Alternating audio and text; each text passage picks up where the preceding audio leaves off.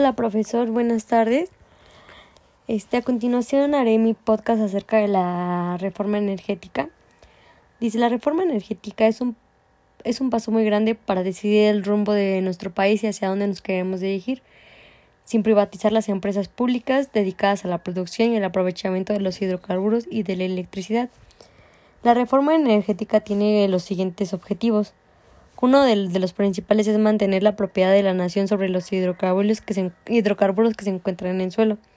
Modernizar y fortalecer sin privatizar los petróleos mexicanos, o sea, Pemex, y la Federación, la Comisión Federal de Electricidad, o sea, la CFE, como empresas productivas del Estado de México 100% públicas y 100% mexicanas. Reducir la exposición del país a los riesgos financieros, geológicos, y ambientales en las actividades de, exploración y extracción de petróleo y gas natural. Permitir que la nación ejerza de manera exclusiva la planeación y control del sistema nacional en beneficio de un sistema competitivo que permita reducir los precios de la energía eléctrica, o sea, como por ejemplo de la gasolina y la luz. Atraer mayor inversión en el sector energético mexicano para impulsar el desarrollo del país generar estándares internacionales de eficiencia, calidad y confiabilidad del suministro energético, así como la transparencia y rendición de cuentas en las distintas actividades de la industria energética, combatir de manera efectiva la corrupción, la corrupción en el sector energético.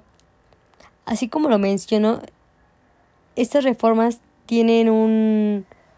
Eh, voy a mencionar a continuación los artículos que tienen un gran enfoque acerca de la de la reforma energética, por ejemplo, el artículo 25, tratándose de la planeación y el control del sistema electoral y los servicios públicos de transmisión y distribución de la energía, así como la exploración y extracción de petróleo y los demás hidrocarburos, la nación llevará a cabo dichas actividades. Esto quiere decir que solo México, bueno, el estado de, bueno, sí, México solo, se, solo lleve a cabo estas extracciones sin que otros, otros, ¿cómo se llaman? Otros países interfieran en, en, nuestra, en estas actividades. Y el artículo 27 que corresponde a la nación de dominio directo de petróleo y todos los hidrocarburos de hidrógeno sólido, líquido y gaseoso.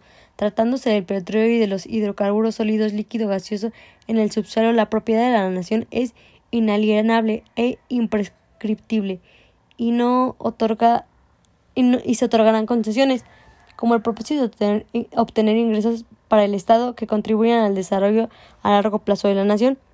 Esto se llevará a cabo actividades de explotación, exploración y extracción de petróleo y además hidrocarburos mediante asignaciones a empresas productivas del Estado a través de contratos con estas o con particulares en los términos de la ley reglamentaria. Para cumplir con el objetivo de dicha asignación o contrato, las empresas productivas del Estado podrán contratar con particulares. En, cualquier caso, los hidrocarburos en el subsuelo son propiedad de la nación, así como debe afirmarse en las asignaciones o contratos, corresponde también a la nación el aprovechamiento de los hidrocarburos y de los combustibles nucleares. El, como el artículo 28 también menciona, no constituirá de monopolio las funciones que el Estado ejerza de manera exclusiva en las siguientes áreas en generación de área nuclear, la planeación y control del sistema eléctrico nacional, así como los servicios públicos de transporte, distribución de energías y la explotación y extracción de petróleo y los demás hidrocarburos. Eso quiere decir que no podremos tener monopolios acerca de estas energías. Y, por ejemplo, tenemos secretarías o órganos reguladores en materia energética, como son las secretaría, como son la Secretaría de Energía, la Comisión de Hidrocarburos, la Comisión Reguladora. Y a continuación mencionaré qué hace cada, cada, cada órgano. Por ejemplo, la Secretaría de Energía. La Secretaría de Energía tiene como función conducir la política, en la política energética del país dentro del marco constitucional vigente para garantizar los suministros competitivos suficientes de calidad económicamente viable y ambiental y ambientalmente sustentable de energéticos que requiere el desarrollo de la vida nacional. La Comisión Nacional de Hidrocarburos tiene como bueno, primero que nada es una dependencia del poder ejecutivo federal con personalidad jurídica, autonomía técnica y autosuficiencia presupuestaria. La máxima autoridad del órgano del gobierno, el cual está integrado por siete comisarios, los cuales son propuestos a través de las ternas por el presidente de la República y asignados al, al Senado de la República. La CNH realiza funciones en estricto apego a los principios de máxima transparencia y rendición de cuentas. Este principio se estableció en la Constitución de la Ley Orgánica de los órganos reguladores coordinados en materia energética, así como su normatividad interna marca un nuevo referente en el plano internacional y nacional.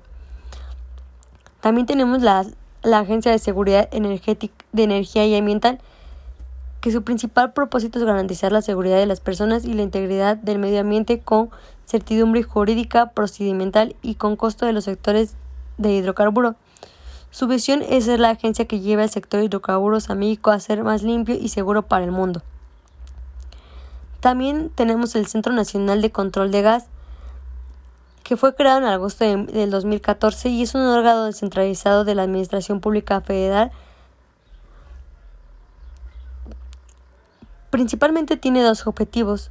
El primero es actuando con el gestor del Sistema de Transporte y Almacenamiento Nacional Integrado de Gas Natural y el segundo como transportista de gas natural operando y manteniendo ductos propios. Su misión es garantizar la gestión y transporte de almacenamientos necesarios para el abastecimiento seguro y confiable y eficiente del gas natural en nuestro país. También tenemos la Comisión Reguladora de Energía, que es una dependencia de la Administración Pública Federal descentralizada, con un carácter de órgano regulador coordinado en materia energética.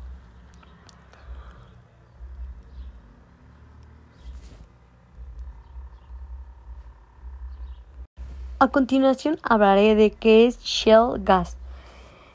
Es un tipo, el shale gas es un tipo no convencional de gas natural que se encuentra ubicado en las rocas sedimentarias de grano fino que hay presentes debajo de la corteza terrestre y se extrae de zonas de gran profundidad en las que abundan rocas como las argilitas, las lutitas, los esquitos y las pizarras bituminosas. Por ello también es conocido en todo el mundo con el nombre de gas lutita gas de esquino o gas de pizarra. Aunque es un hidrocarburo gaseoso no convencional, posee las mismas cualidades que el gas natural y sus aplicaciones en el mercado son exactamente iguales. Y ahora te explicaré cómo se extrae el gas Shell del, del, del interior de la Tierra. La extracción de gas Shell es algo muy compleja y costosa que la del gas natural convencional. Este hidrocarburo gaseoso se encuentra atrapado entre capas de las rocas de baja permeabilidad y para extraerlo es necesario aumentar la permeabilidad de dichas capas. Para ello se recurre a una novedosa técnica que consiste en, agrietar las, rocas hidráulicamente, hidráulicamente, un proceso en el que se perforan numerosos pozos en un terreno a explotar y se inyecta a través de agua y arena sustancias especialmente de gran viscosidad para provocar la formación de estructuras de infraestructura en la roca y aumentar así su permeabilidad. La presión con la que se introducen estos materiales suele provocar rupturas en plenos rocosos de hasta 500 metros y, y son necesarios inyectar más de 900 metros cúbicos de esta sustancia en, un, en cada pozo abierto y finalizar el procedimiento. La mayoría de los fluidos empleados son reducidos mediante un bombeo a la superficie. Esto quiere decir que cada vez que agrietan un área, la tienen que inyectar.